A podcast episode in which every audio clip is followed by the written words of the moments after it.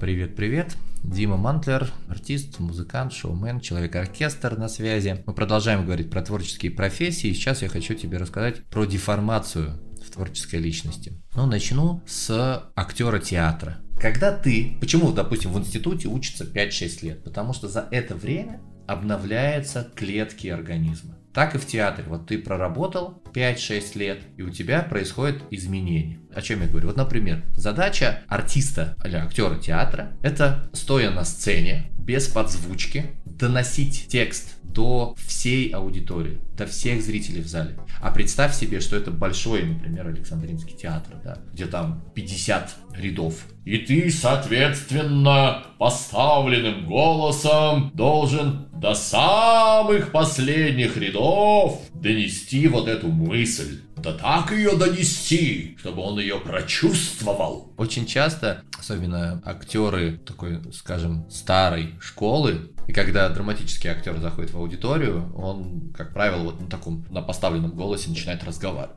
Добрый день, это я, Константин Сергеевич Станиславский. Прошу любить и жаловать. У них прям есть уже первая манера общения. Во-вторых, вообще актер, артист, есть у них такое есть понятие, это называется здоровое тщеславие. Они хотят, чтобы о них говорили. Они всегда хотят, чтобы у них были главные роли. И вообще в этом есть свои плюсы и минусы, но основной минус, что действительно у этих людей очень больное самолюбие. Если вы начнете хвалить и восхищаться и восторгаться этим человеком, все, все правильно. Но как только вы там что-то критиковать, что-то, что можно улучшить, вот тут начинается вообще, конечно, их выворачивает наизнанку, они могут внешне этого не показать, но внутри происходит целая буря. То есть, как ты мне посмел тут сделать замечание, да кто ты такой? Это вопрос как раз-таки вот самолюбия, это вопрос тщеславия, когда вот любите, хольте меня и лелейте. Это действительно информация. Также могу сказать, что вот у кого я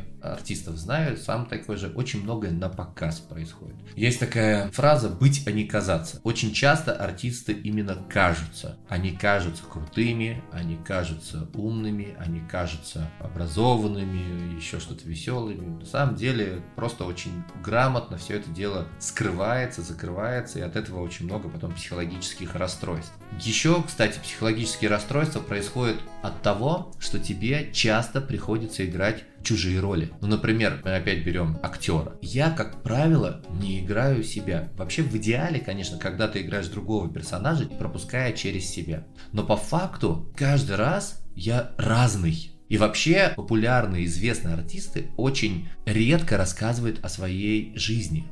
Почему? Чтобы у человека не складывался образ вот этого человека в жизни, на экране или в театре, чтобы он всегда был другим. Он открывался совершенно с разных сторон, чтобы ты не привыкал к тому человеку, который вот есть на самом деле в жизни. И поэтому очень часто они скрывают свою личную жизнь для того, чтобы предстать перед тобой, перед зрителем в новом амплуа. Но и тут вот происходит опять-таки, так называемая деформация, что иногда артист сам не знает уже, какой он на самом деле он может быть и таким, и таким, и таким, и таким. Он как хамелеон, он как пластилин. Нас вот учили в театральной академии, что мы должны быть как пластилин. Нам говорят, вы собака, вы кошка, вы памятник, вы чайник, и там, ты обезьяна. И ты в секунду должен уметь перевоплощаться в того, в того, в того, в того, в того. И настолько у тебя вырабатывается вот эта мышца, что в какой-то момент ты уже задаешь себе вопрос, а я-то какой? Какой я на самом деле, кто я, чайник, утюг, самовар. И в этом как раз-таки есть момент, есть момент. Также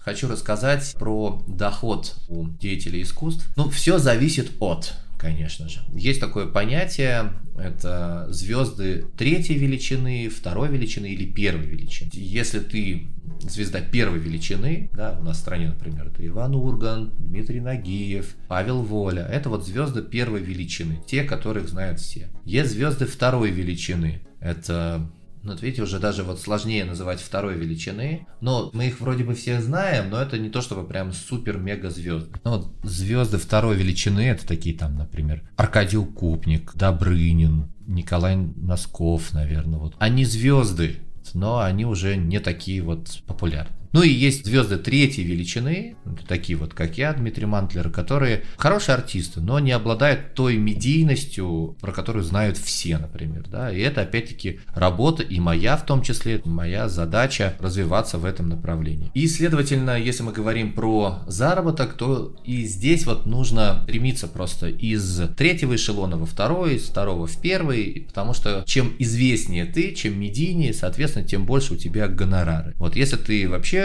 артист там четвертого эшелона, следовательно, ты вот зарабатываешь как начинающий, как студент-артист, и тебе вот нужно нарабатывать свою медийность, постоянно светиться на экране, вот сейчас в ТикТоке, в Рилсах, да, создавать новые-новые творческие продукты для того, чтобы переходить из одного в эшелона в другой. И если мы говорим, допустим, про актера кино, сейчас ты можешь, допустим, начать сниматься как эпизодник, там зарабатывать по 5 тысяч, например, за смену. Затем, если ты уже актер с текстом, порядка 10-20 тысяч. Если ты уже звезда и актер там, второго эшелона, то, то можешь зарабатывать там и 200, и 300. И, соответственно, если первого эшелона, то там уже исчисляется все в долларах, да, там 5-10 тысяч долларов в зависимости от. Про музыкантов это вообще отдельный разговор. Если ты звезда первого эшелона и по 5 по 500 тысяч долларов э, смело можно получать гонорар за корпоративные мероприятия. Все зависит, и это зависит, опять-таки, повторюсь, от того продукта, который ты предлагаешь, и от той медийности, и от той задачи, которую ставит перед тобой заказчик. Так что, друзья, могу сказать, что если ты даешь рынку грамотный творческий продукт, если ты его хорошо упак упаковываешь, если ты действительно можешь рассмешить, удивить, раскачать, да, вот мы про вот эту вот эмоциональную составляющую говорим, скорее всего у тебя будут деньги. Но там будет еще много всяких нюансов, о которых мы поговорим, да, и профдеформация, и вообще и личная жизнь. Но то, что у тебя будут деньги, если ты будешь в этом направлении долго-долго работать, стремиться, это факт. В следующем выпуске поговорим уже о тех проблемах, которые возникают у работников культуры и творчества. Так что оставайся вместе со мной.